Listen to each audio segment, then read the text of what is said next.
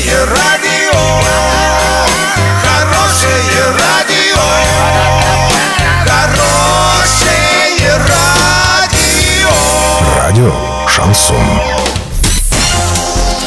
В студии с новостями Александра Белова. Здравствуйте.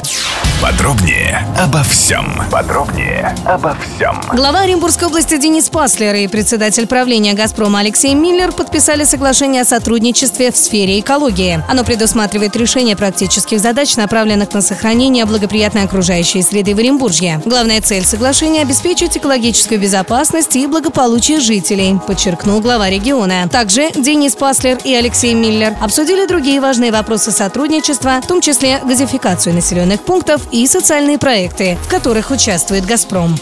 После 16 сентября у россиян появится возможность узаконить земли, которые они когда-то самовольно заняли. С этой датой вступает в силу поправки в законы о кадастровой деятельности и госрегистрации недвижимости. Узаконить можно участки, которые находятся в использовании более 15 лет. Оформить их в собственность можно при проведении комплексных кадастровых работ, пишет российская газета. При этом к участкам не должно быть претензий со стороны органов власти, и они не должны являться предметом спора с соседями.